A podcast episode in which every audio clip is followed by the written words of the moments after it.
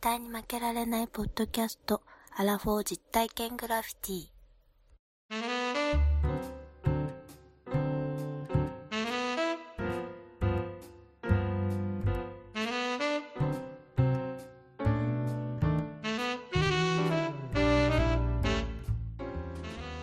アラフォー実体験グラフィティ、絶対に負けられないポッドキャスト、第16回です。どうぞよろしくお願いします。はい、こんにちは。おはようございます。こんばんは。西郷さん、どうも。元気ですかどうもワンダーさはい。ん。いつもいつもお世話になっておりますあ。いや、こちらこそお世話になっ てます。初中お見舞い申し上げます。暑いから、ちょっ和気、すごいことなんです。と。ほんとやばい、もう、もうマジでやばい。もう今日、今日あの、実は撮ってるのがですね、6月の最終日というか、なんですけども、そうだね。梅雨どっか行っちまってさ、そうだよ。全然降らなかった雨が。夏ですよ。見てください。僕なんかもう左打ち輪ですよ。左打ちはのスカイブルー の。使い方が間違ってる けど。引用が間違ってますけど、左打ち 輪の。しかもあのスカイブルーの T シャツを着て。番組の説明してないんですよ、最近。大丈夫ですかもう、やめますか番組の説明。いやいやいや、しっかりしてください、そこら辺は。番組はもう終わる、終わることにしますから。けじめですね、けじめ。けじめつけますかけじめつけてくだはさいい。。じゃあ、 けじめっていう言葉も使わねえな、最こ近れ。はマッチ、近藤正彦マッチのけ じめです。俺も思ったけど言わなかっけじめた。誰もわかんない。わかんないねやめさいよ。はいはい。はい。じゃあ番組説明しますよ。はい。この番組は人生においての遊びをテーマに、負けられないアラフォーの男二人が、井戸端会議的に話をしたり考えたりする、実体験型トークバラエティです。パーソナリティの二人が、お互いにコーナーを持ち寄り、それについていろいろな話や意見を交えて発信していく番組です。はいはい。番組の説明してる間に音カチャカチャ鳴らすのやめてもらっていいですか暑いからリモ コン、エアコンのリモコンをでですね、2度ほど温度をい下やげいやいて。や、いえやいや、あの、ワンダーあるあるですけど。だから隙間の時間を無駄にしないっていうね、こういう。 ああ、さすがうん、ビジネスマン だ。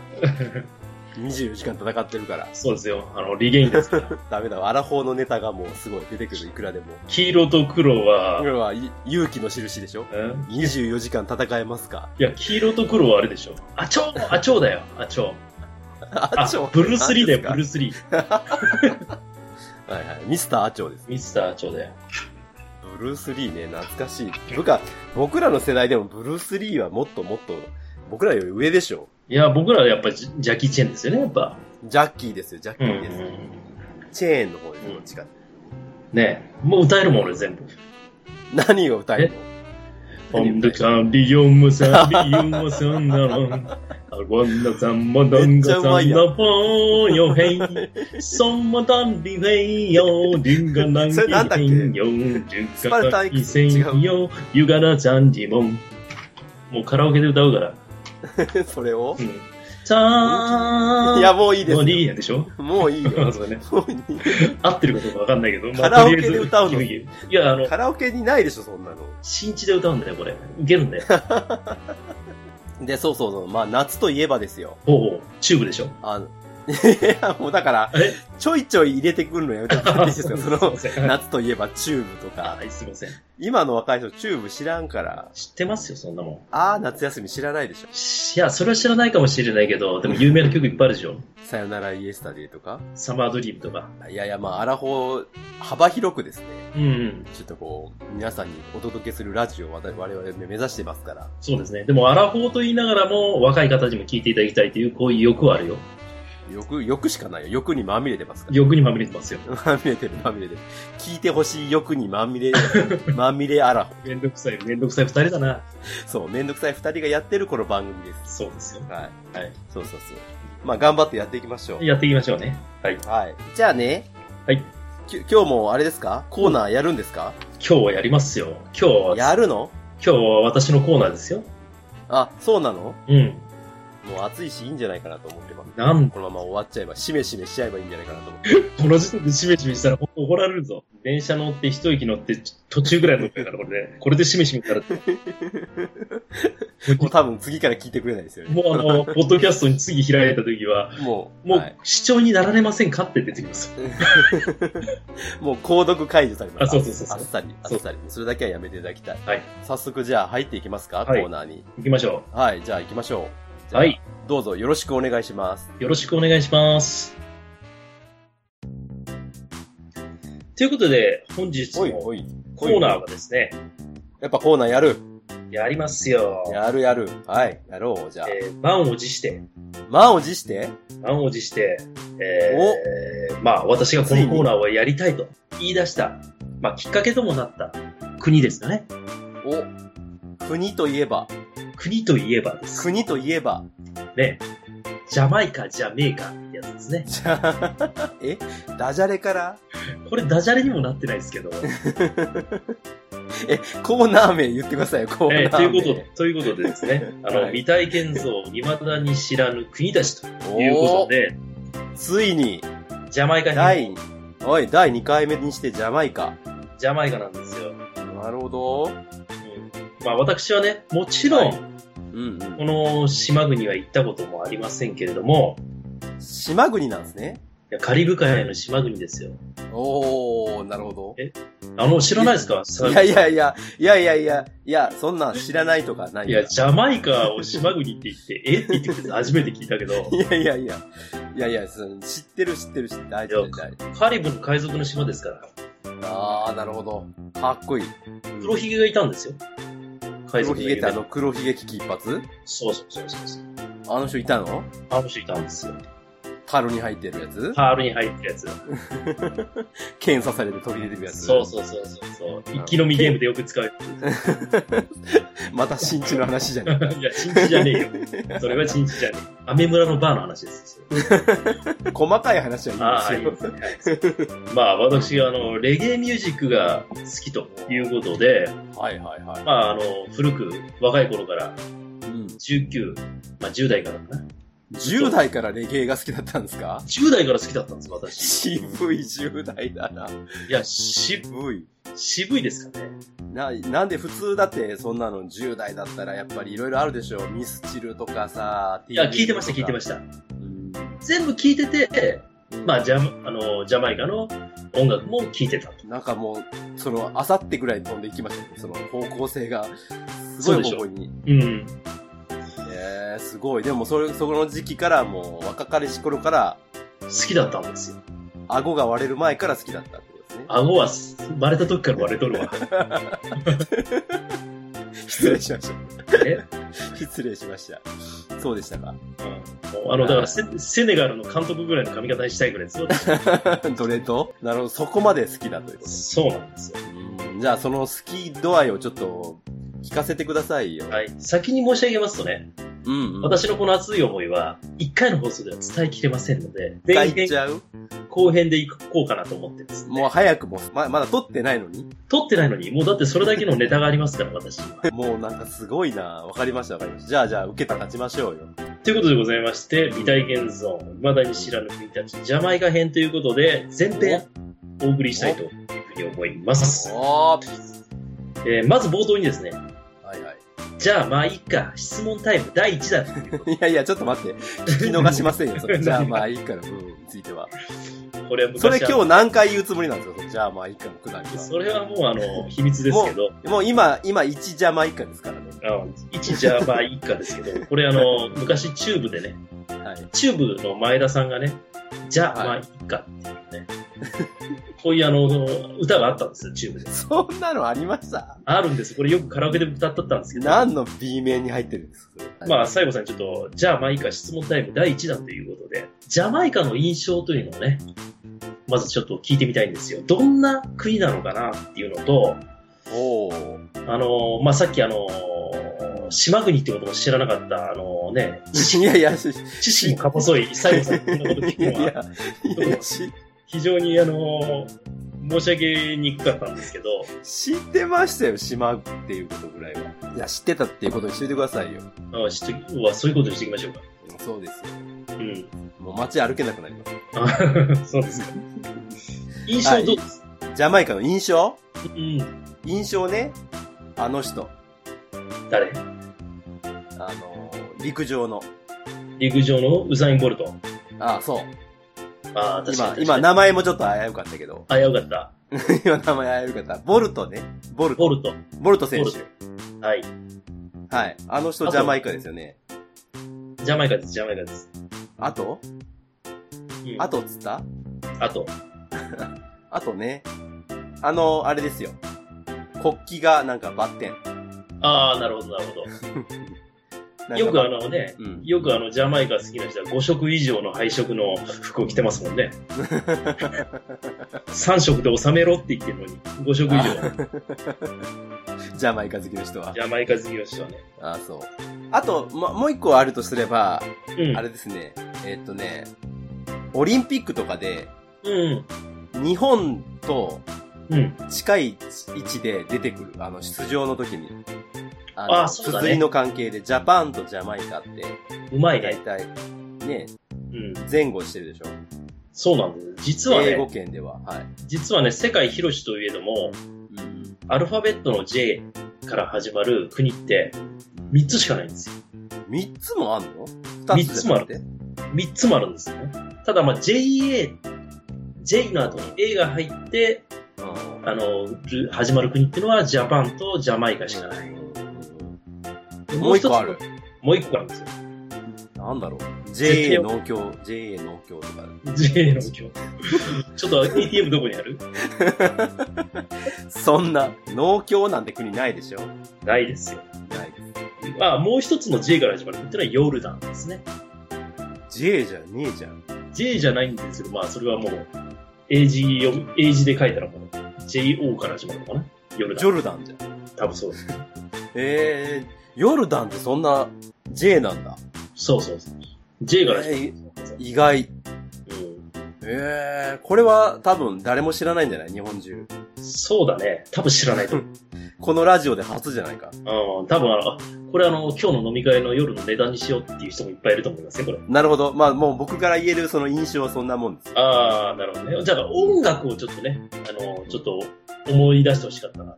レゲエミュージック。でも僕らあの中学校時代って流行ってた邦楽といえばどんな感じですビーやってズ。たの何聞いてた最後さん。ああ、ビーズ聞いてましたよ。ビーズとか。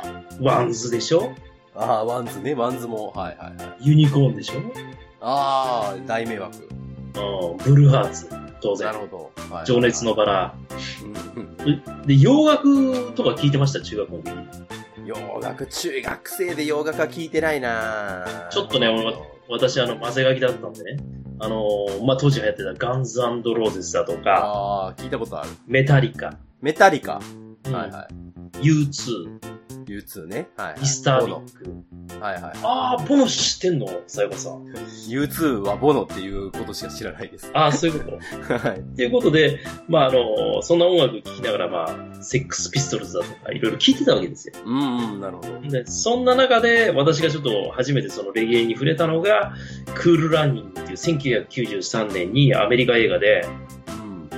カナダで1988年のカルガリー冬季オリンピックに初出場した時のジャマイカの実話があるんですよ。あ知っあてまわすかった、わかった。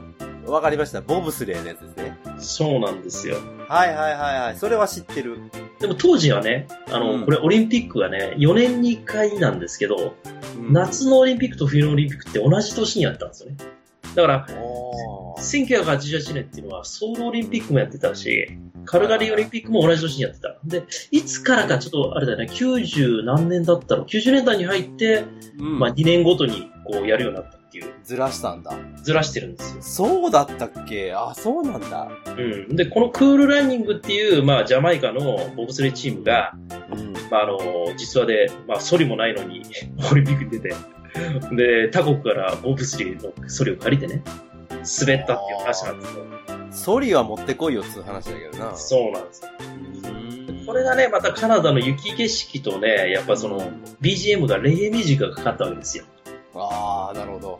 で、はいはいはジミー・クリフのっていう、あのーアーティスト、あミュージシャンがいて、い。うん。彼があの、I can see clean now っていう歌があるんですよ。多分聞いたことある。I can see clean now, na, na, na, na って知らないなんか聞いたことあると思う。これ多分あの、キムタクのヒーローのエンディングテーマとかになってて、あーまあ、それが主題歌だったんですよ。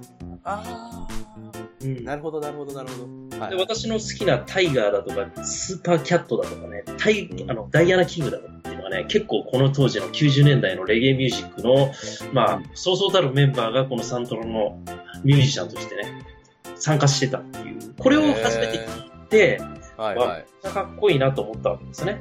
なるほど。で、まあ、あの、後半で話しますけども、レゲエの神様、ボブ・マーリーっていうのを聞き始めたのが、まずきっかけだったと。ボブ・マーリーっていう名前は聞いたことあるな。あ、そうなんですか。はいはい、ありますあります。いやー、めちゃくちゃね、私もめちゃくちゃ大好きなんですよ、この方。うんまあ、まず、ジャマイカをね、語る上で必要な国がまずあるんですよ、最後さん。ジャマイカを語る上で。うん。ジャマイカっていう島国は、うん。もともとは、黒人は、の方はいなかったんですよ。えもう全然イメージないでしょ、それ。どっちかって黒人の人しかいないっていう。で実は、もうあの国は、わ我々と同じ黄色人種、そうなんですか、うんアラワクインディアンの方がいたんです。あ、アラワク族。えはいはえい。で、彼らがいろんな悲しい歴史があるんですけれども、まあそれで、あの、後々、うんまあ、アフリカから、うん欧米諸国からですね、奴隷として連れてこられて。うん。で、彼らは今、あの、黒人、ジャマイカの人って言ったら黒人のイメージありますけど、中国人もいっぱいいるし、インド人もいっぱいいるわけですよ。へえー、あ、そうなんですかええ、もうその中の、まあ、あの要はあの奴隷で連れてこられた、まあ、あの子孫が彼らウサイン・ボルトであったりアサファー・パウエルであったりと、うん。なるほ ど、ね。まあ、べ言うたらベン・ジョンソンだってあのジャマイカ系のカナダ人ですからベン・ジョンソン。知っていますたな、ベン・ジョンソン。そういたいた、いたいた。はいはいはい。カール・ルイスを脅かした人だ。は特にアフリカ大陸でもい。エチオピア、この国とのつながりがすごいジャマイカって強いんですよね、エチオピア。うん、エチオピアって東アフリカじゃなかったですそうそうそうそう、はいでね、エチオピアっていうのはね、アフリカで、アフリカ大陸で唯一、欧米諸国から植民地支配されてない国なんですよ。うん。ああ、そうなんですか。はい。すごい。だから、アフリカの国々の中でですね、エチオピアってのはすごいリスペクトされてるんですよね。えで従って、あの、エチオピアの国旗があるんですけど、えー。うん。この国旗は、あの、緑と黄色と赤。ほうほうほうほこの、あの、まあ、ラスタカラーっていうような色があるんですけどね。う。旅行食野菜みたいな。そうそうそうそうそう。もうこれ取っとけば、もうあの、いろいろと鉄分も大丈夫っていう、あそのう、そうそうそう。もうパプリカ食わなくてもこれ飲んどけば だ、 あ、もう、何を言うとんね ん。乗りツッコミさせるんやない。いやいや、さすがだなと思って。まあそういうあの、はいはい。国旗として採用している国がね、エチオピアをリスペクトしてるから。いろんなアフリカの国っていうのはその国旗をね、ああの採用してるんですよ。黄ーだから色、緑と黄色と赤多いんだ。緑、黄色、赤多いんですよ。多いですよね。確かに多い多い。で、緑は肥沃な大地を意味して、黄色は平和、民族宗教の調和。赤はですね、やっぱりそのエチオピアだって、いろんな国からこう、欧米諸国から植民地化されようと攻め込まれたわけですけど、それの防衛のために流された血を象徴しているっていうのが、この国旗の意味合いということになるんですよね。うんなるほど。という、このエチオピアという国を抑えながら、まず、ずはこの基本情報としてジャマイカのうん国のことを語っていきたいと思います。でジャマイカっていうのは気候がですね、熱帯間質気候。気候なんで熱帯間質。す。うん。間質っていうだけあって、うん。要はそんなジメジメしてるわけじゃないと。うんうん。まあでも湿気のある風は吹いてきてるけれども、国土としては乾いてる。まあ、あ、暑いんですよね。要するに。けども暑、ジメジメと日本みたいにしてないと。カラッとしてると。いああ、いいな。うん、そういう国なんですよ。だから冬でもね、気温は10度ぐらいにしかならない。海からは湿気のある蒸し暑い空気がうん入ってくるんですけども、貿易風っていう風が吹いてるんで、うん。爽やかな空気に変わるっていうんですね。うんすごい素敵じゃないですか。これ素敵なんですよ。これがカリブ海のあのこの風の奇跡って呼ばれてまして、この歓迎すべき風をジャマイカではドクターブリーズ。えー、かっこいいな、なんか。医者のそよ風と呼ぶっていう。医者のそういう方。なるほど。しかしながら、日本と同じように、夏の終わりには、ハリケーンがよく来襲して、うん多くにより災害をもたらすっていうようになってますね。あーまあまあ、そうね。そうでしょうね。で、初めてね、ジャマイカを見にした人、誰かわかりますか、西郷さん。ジャマイカをメインにした人あ絶ー対知ってますまあまあ、あの、うんまああのあたりって、まあ、あの人ですよ、例の。うコロンブス。ん。コロンブスなんですよね。コロンブス。はいはいはい、はいえまあそうですよね。あの辺コロンブスってね、結構ね、皆さんどういうイメージあるかわかんないけど、極悪非道ですよ、この人は。すごいイメージですね。いや、この人ほど悪い人間いない。本当にこの人、この人たちは本当に人を殺して人の肉を売ってたような人ですよ。マジで。まあ、そんなあの、ちょっと深いところまで行ったら、あれなんですけどね。だから、このコロンブスが初めてジャマイカっていう島に行って、うん。で、今まで見た中で一番美しい島だと言ったんですよ。ヨーロッパの人が、あの、ジャマイカの国をどんな国だっていうふうに言われたら、紙を一枚くしゃくしゃにして、うん。テーブルに放り投げた。うん。なるほど。どうどういう意味かちょっとよくわかんないですけど。いや、それほど、要は、うんあのージャマイカは大部分が岩の多い山と高原で、はい。その間を深い谷が走ってるっていうのを表現したかった。だから起伏が激しいんですよ、これはなるほどね。そういうような表現されると。んそうなんですよ。で、首都はどこかわかりますジャマイ首都カ。あ知ってますよ。あ、なん ですか。ボケろよ。 うんいやいや、その、その、ボケろよっていう、あれはないない。あこれ、キングストンって言うんですよね。キングストン。ジャマイなんかカ。キングストン。あ、2回目。うんキングストン、なんかイギリスっぽい名前ですね。あい、いいこと言いました。イギリスは後からいっぱい出てきますんで。出てくるの出てきます。はい。はいはいはい。で、人口が282万人。2017年現在。多いですね、結構。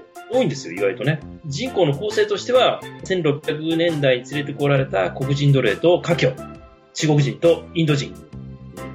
で公用語は英語。英語。英語なんですけど、鉛が強いので、パトワ語っていうような表現もしたんですけど、えー。なまってるんだ。そう。えだーからレゲエのミュージシャンなんかはみんなこのパトワであーバンバンバンバン歌っていくんですね。ああ、そうなんだ。東北米みたいなもんかな。そうそうそうそうそう。そう、分かりすぎればそういうもんだね。うん。稲合併みたいな感じだね。 11,424平方キロメートル。うん。ちょうど日本で言うと新潟や秋田、岐阜ぐらいですね大あきさ、そうなんだ。あーあ、じゃあ、やっぱそんな大きくない。そうなんですよ。うん。なるほえ通貨単位がジャマイカドルで、実際の物価は日本よりも少し安いぐらい。ど。うん。あ、そうなんですね。そうなんです。1食300円ぐらい普通にするんだけれど、うん。最低賃金は1日700円ぐらいだから、ああ、大変だ。それすらもらえない人ばかり、まあ非常にあの、貧しい国は、国なんですよ。うん厳しいですね。厳しいんですよ。厳しいですね。なるほで、最高標高点はブルーマウンテン。知ってますよどね。。お、ブルーマウンテン。ああのブルーマウンテン。あ。あのブルーマウンテンですよ。ええー、すごい綺麗な山なんですよ、確かね、こそうなんです、そうなんれ。ですよ。ん。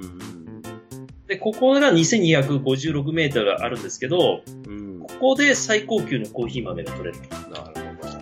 ただし、ジャマイカ人はあんまりコーヒーを飲まないんですよ。ああ、そうなんだ。うん。ままあ、飲むとしてもコンデンスミルクを多量に入れて飲むんで。あ、コーヒーの味がそうなんですよ。台無しだ。 主な都市としては、うん南岸のキングストンと北岸のモンデゴベイ、モベイなんて言いますけどね。モベイ。うん。まあ、これはもう観光地ですよ。ああ、そうでしょうね、やっぱり今はね。そうなんですよ。うんだからまあ、ジャマイカは、まあ、一つは、あの、極めて西洋化された観光地ジャマイカのキングストンと、えーモベイの他に工業、アルミニウムの原料になるボーキサイトなんかが有名なんですよね。なんかでも、その観光って聞くと、やっぱり高級リゾートっぽいですよね、なんかね。いや、だから骨休みにみんな来ますよ。ね、欧米人あが。あ、オージンが。うん。さねえここで、じゃあ、まあ、一家質問タイム第2弾ということ で。早くねえっすか、第二巻。は早いでしょ。いはいはいはい。どうぞ。じゃあ、最後さん、あの、ジャマイカの国旗って見たことありますあの、なんか、ペケボンですよね。そうです、ペゲボンのやつなんですよ。はいはいはこれ、どこかの国の国旗に似ていませんかい。どこか、どこか、ペ、ペケヒントはね、うん。グレートブリテン及び北部はいアイルライギンリス、イギリス、イギリス、はい、ピンポン、イドギリス。連合部、イギリス。はい、はい、もうイギリスです。はい。はいイギリスはユニオンジャックなんですユよ。ニオンジャック、はい。うん違うんですよ。その、ぐ北部アイルランド連合王国の中の、まあ、サッカー想像してください。いろんな国分かれてるでしょ。あー、はいはいはいはい。いろいろありますね、あそこね。うん。中村俊介。横浜、横浜。そっちじ ゃないよ。なんと、いたじゃない、セルティックっていうクラブに昔。どこだいイングラン、イングランドイングランドも、イングまあランドまあ、じゃない。じゃないんですよ。どこですか答えはですね、あの、スコットランド。あー、スコットランコットランドね。皆さんちょっと今、中スマホでスコットランドの国旗をちょっとググってもらいたいんあでー、すちょけっとど。僕も見てみたい、見ますわ見てください。スコット。ジャマイカってのはイギリスの今、現在でも自治領なんですよ。おー、はいはいはいはああの、独立はしてますよ、イギリスから。い。うんうんうん。ただ、イギリス連邦に属して、国家の元首がイギリス女王なんですよ。ああ、エリザベス。はいエリザベスなんですよ。はいはいはい。なるほ見ましたど。見た見た、スコットランド、ペケだ。ペケでし白ょと青のやつだ。そうなんですよ。だから、あのースコットランドの X 十字キー。これ、X バツね。はいはい。この X の部分が金色で、うん。上下の三角形は、うん。えー、緑色。うん。で、左右の三角形は黒色に着色されてると。えで、金色が、そうなんですよ。だからスコットランドが、の国旗がこのままちゃんと、イギリスの自治領っていうことで、ちゃんとこのまま今の国旗になってるんですよ。ー、なるほど。はいはい。そういう感じなんですね。そうなんですよ。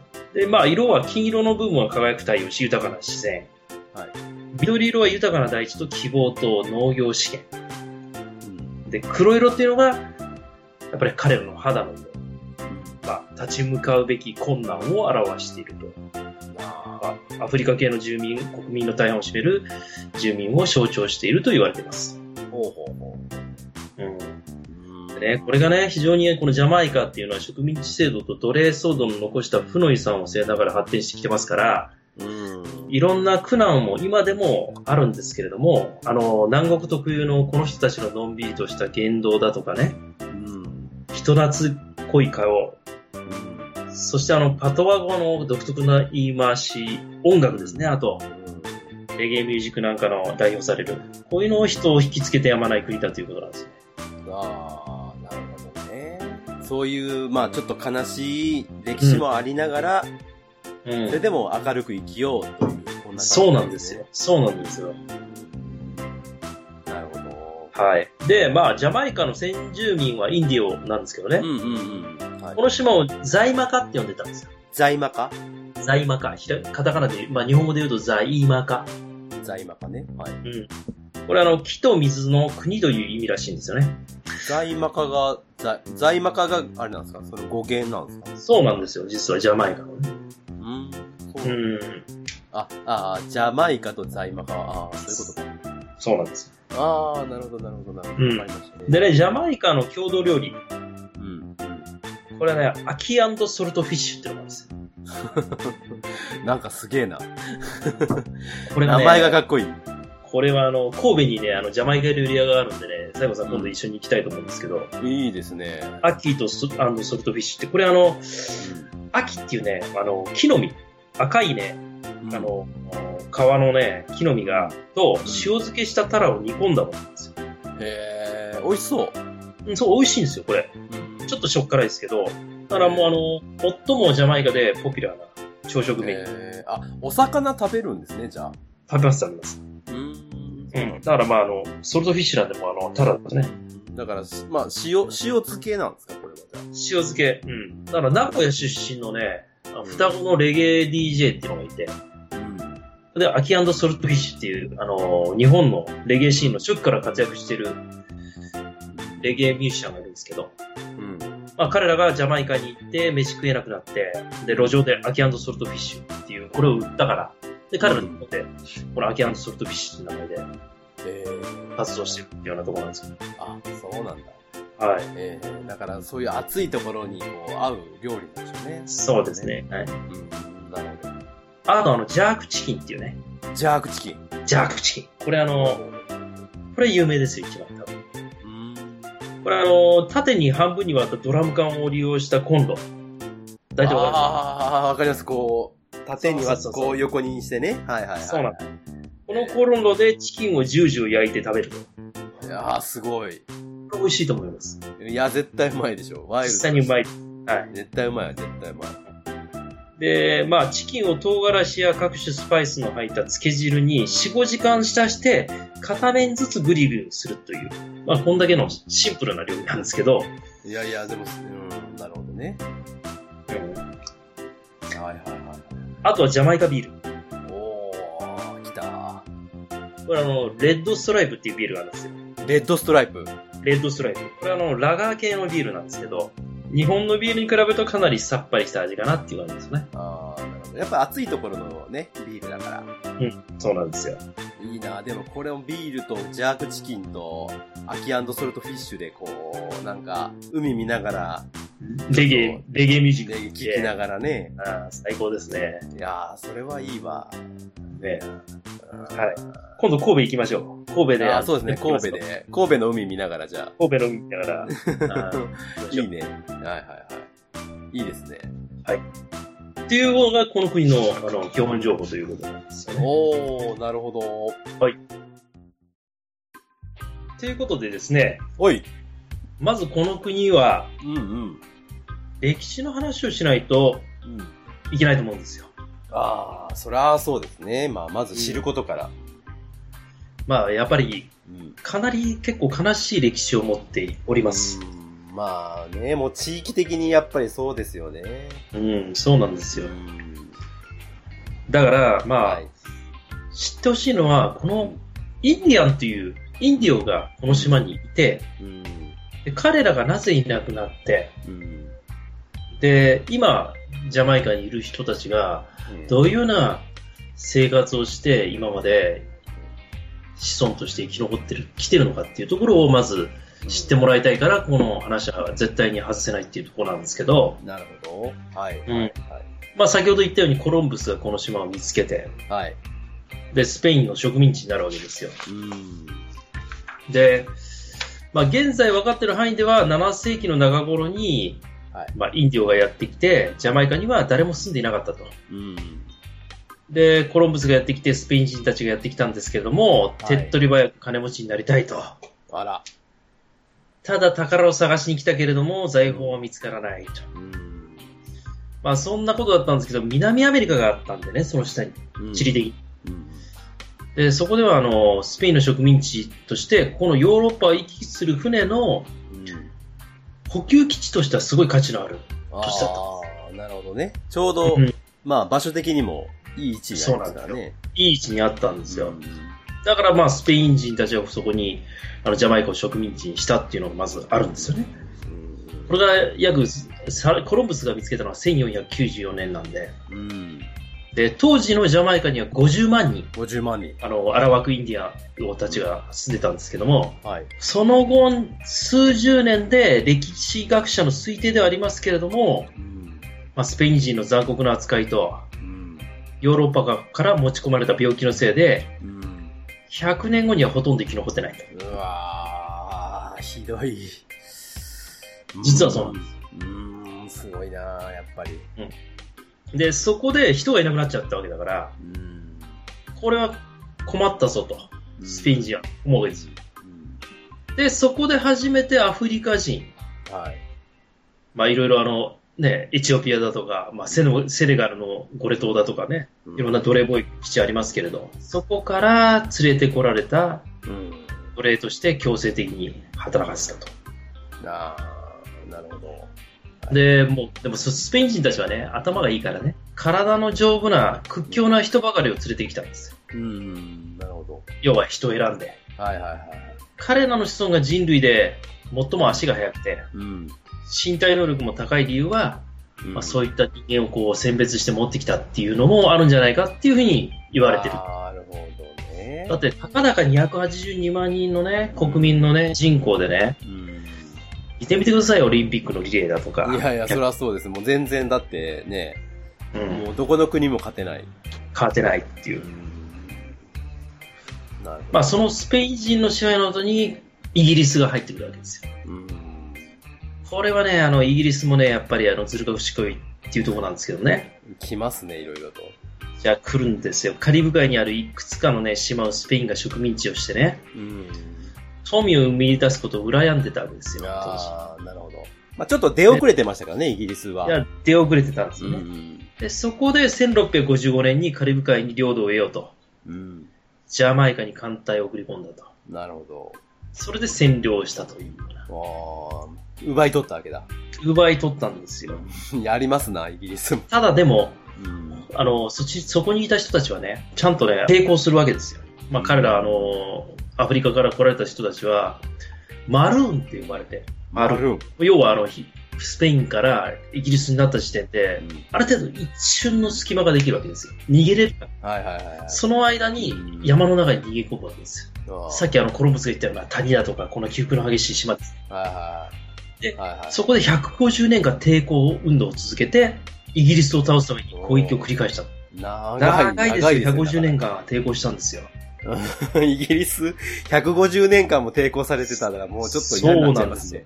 ただね、ここら辺のね、あの時代っていうのはね、ヨーロッパ人がね、コーヒーを飲むようになったんですよ。あーで、コーヒーを飲むようになって、ジャマイカで栽培されるサトウキビをね、これがまたジャマイカをね、要はその奴隷の人たちを連れ込む、あーいろんな人たちを連れ込む理由になるんですけど、理由になっちゃうね。はい。コーヒー飲んだら砂糖入れるじゃないですか。入れます、入れます。でだから、この当時、砂糖がね、白い金と呼ばれるほど貴重なものになった。僕ら、あの、中学校の社会の時に勉強したと思うんですけど、プランテーションって呼ばれる、うんこのあの、計画経済なんですけど、1673年から1740年の間に57から430年。これだけ増やしたわけです。増やした、増やした。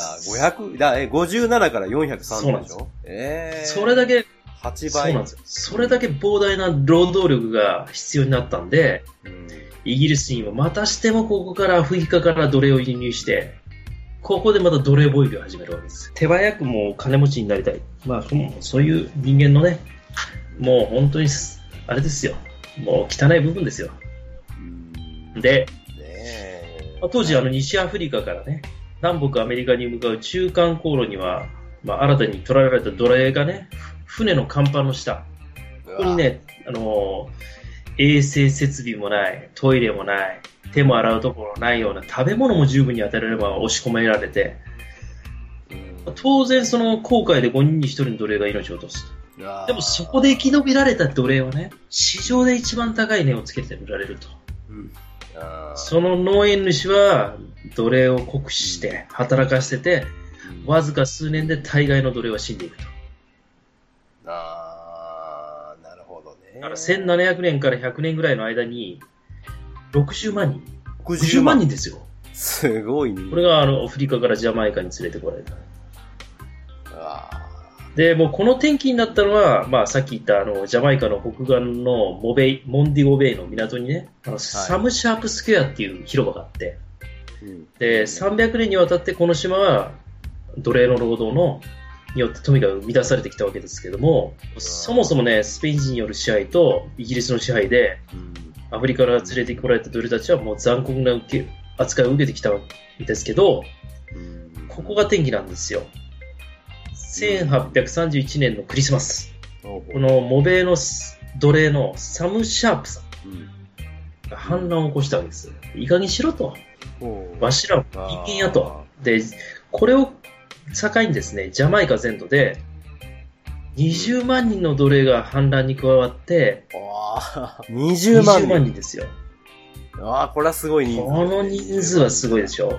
すごいすごい。で、農場や農場主の家を焼き払ったと。ああ、怒った。怒ったね。これに対してイギリス軍、強大な軍事力でですね、うん。このクリスマスの反乱を鎮圧して、サム・シャープを含める500人の同士はモベイの街の広場ではい。公主権。ああ。がっつりやられたわけですよあー。なるほど。まあ、その頃もイギリスの人たちっていうのはいろんなね、文化も、ね、発展して、うん。あの、先進国の人ですから、この残虐な処刑をはい。不快に思うわけですよ。なるほど。それから10年も経たないうちに奴隷制度は廃止。うん、あーまあでも、モベイにはサム・シャープのこの公園のにあの銅像が立って英雄になってるってことなんですね。なるほどね。まあ、結局は世論が動いそうなんてですっていうことですね。あーやっぱりそうなんだよね。まあこれが1962年うんうんですね。だからジャマイカは独立を果たすんですけども、結局は国としての機能を整えきれないまま独立してしまったので、まあ現在もかなり苦しい状況がある。これは間違いない。あーあー、それでもアフリカ諸国と一緒ですよね、それだとそ、うやっぱり。ならまあ肉体的な奴隷から解放されたけども、経済的な奴隷が待っていたなんていうふうに表現する人もいると。なるほど。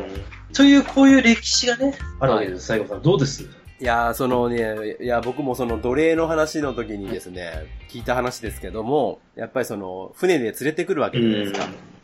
で、5人に1人がまあ亡くなったと。うんで、結局、それ、じゃあどうするのかっていうと、船の積み荷として奴隷は扱われてるので、要はその保険会社に積み荷の損失として申告するだけなんです。あそうなんだよ。それで結局、その商人たちは、積み荷を損失したっていう保険の申請をして、それでお金をもらうっていうことなんです。それ、なんかもうすごいひどい話だこなれとひ思って、ものだね、人は。うん、だからそういう風な扱いをね、受けて、っていうような。それで結局、さ先ほどもね、言った通り、生き延びた人たちも、そうんこで、結局は奴隷として働かされて死ぬっていうね。もう、ど、どう転んでもダメですそうだね。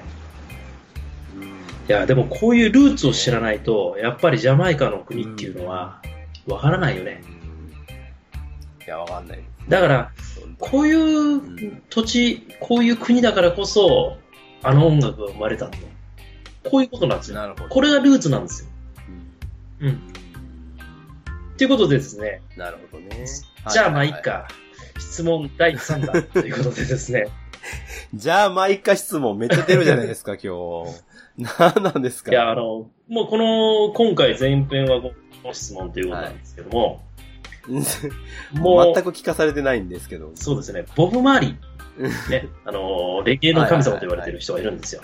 彼についての印象は、西郷さん、ございます。音楽聞いたことあ ります音聞いたことありますボブ・マーリーの音ですかボブの音。ボブの音、だって、ボブ・マーリーって正直僕らの世代よりもっともっともっと上ですよ。でも亡くなったのがね、1980年代初頭だから、メラメメラノーマっていうね、あの、ちょっとサッカーが彼好きだったんですよ。で、サッカーが好きで、そこでちょっと、あの、足を怪我して、そこであの、メラノーマっていう皮膚がんになっちゃって死んだんですよ。あ、そうなんだ。ボブ・マーリーですね。ボブ・マーリーと。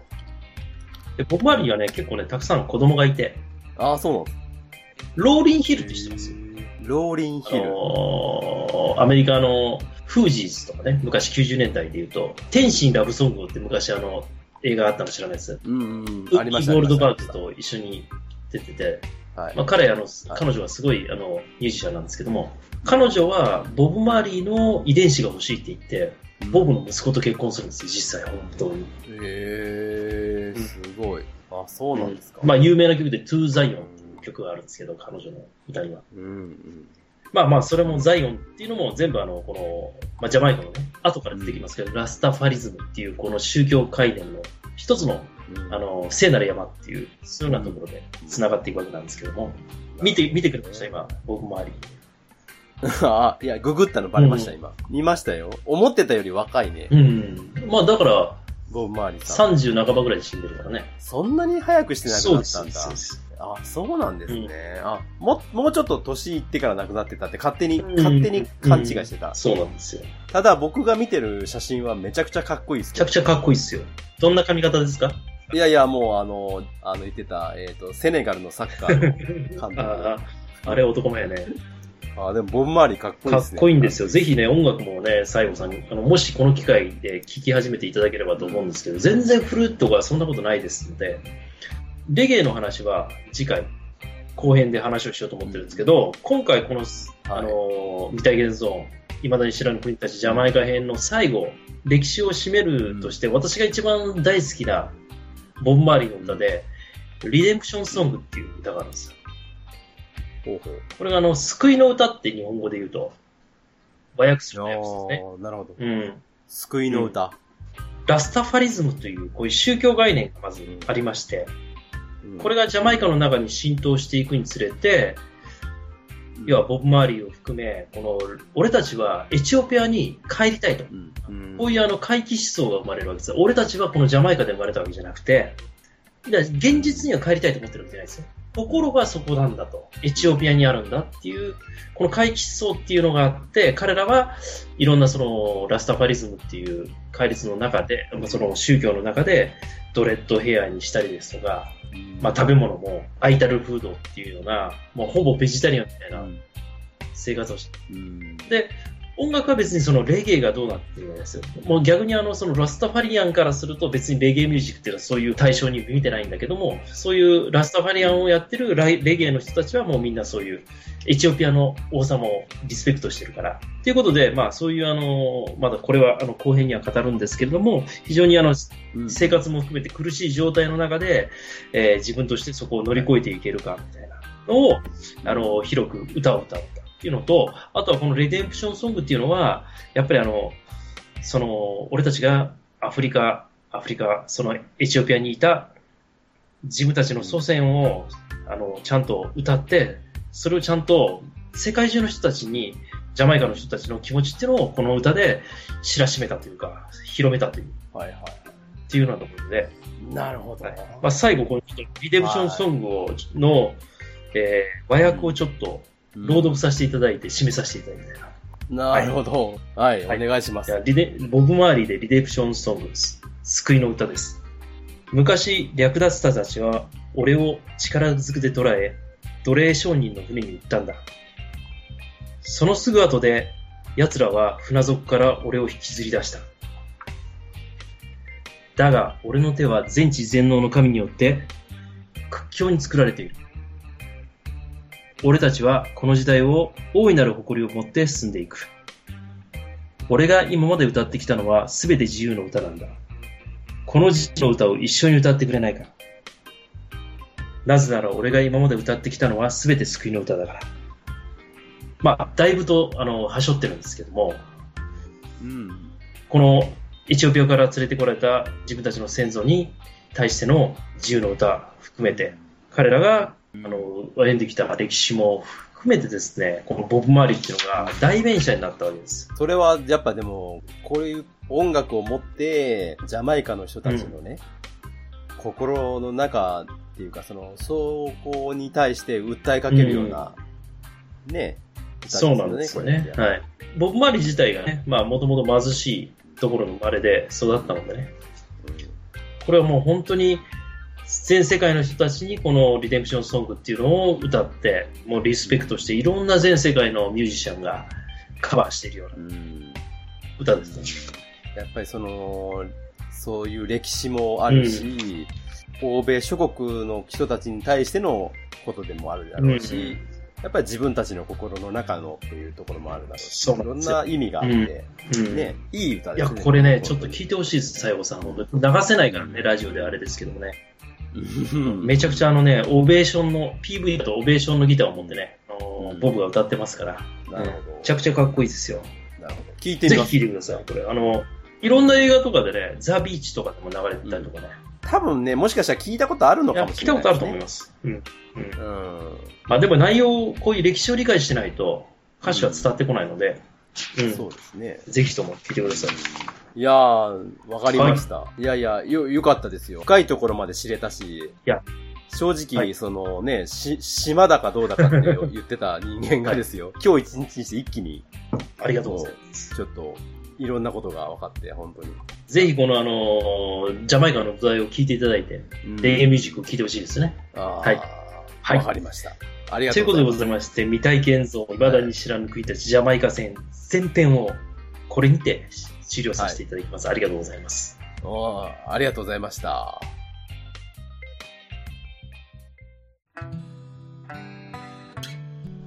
はい。はいじゃあ、というわけで、はい。ジャマイカ編。熱く語らせてもらいました前半よ。がいやいやいやいや、もう摂氏75度ぐらいになりま したよ。血液が沸騰するから。ね楽しかったですよ。もうあの、私があ の、勝手に一人で喋って、一人で楽しんでるだけで、も、いやいやいうや。うん聞いてる人はどうかわかんないですけど。うんいや、でも、こういう回もあっていいじゃないですか。まあ、別負け、いつもよんな飲む飲んで酔っ払ってるだけじゃないぞと。そうですね。知らないことも多いですから、うん。こういうところから一つまた、いろんな世界のこともね、そうだね知れて。うん。行きまし ょ一つ分かったことはジャマイカ島ですっていう。う。それだけ分かってもらっただけで幸せです。いや、ちょっと僕、あの、Google マップを見ててね、カリブ海のど真ん中ですね。ねそうなんですよ。えいいな、カリブ海行ってみて。行ってみたいね。行ってみたい。超高いな。うん本当にということで、じゃあエンディング入っていきます。はい、どうエンディングって何やってましたっけ も。負けられないの前の。ああ、そうだね。あ、あ、メールくださいみたいな話してたんそうでそうそうそうメールを最近てっきり皆さんもう忘れてんじゃねえかっていうぐらい、 仕方ないですよ。あの、メールがなければ、もうそろそろあの、ハッシュタグ読もうかなって思うぐらいですけどね。ああ、まあもう、ハッシュタグでも何でもいいんですけど、はいはいまあまた感想を送ってくださいよ。うん皆さん待ってますよ、うん我々は。よろしくお願いします。本当にあの、下から、親指、親指を噛んで待ってます。親指噛めるぐらいの爪ないじ ゃん。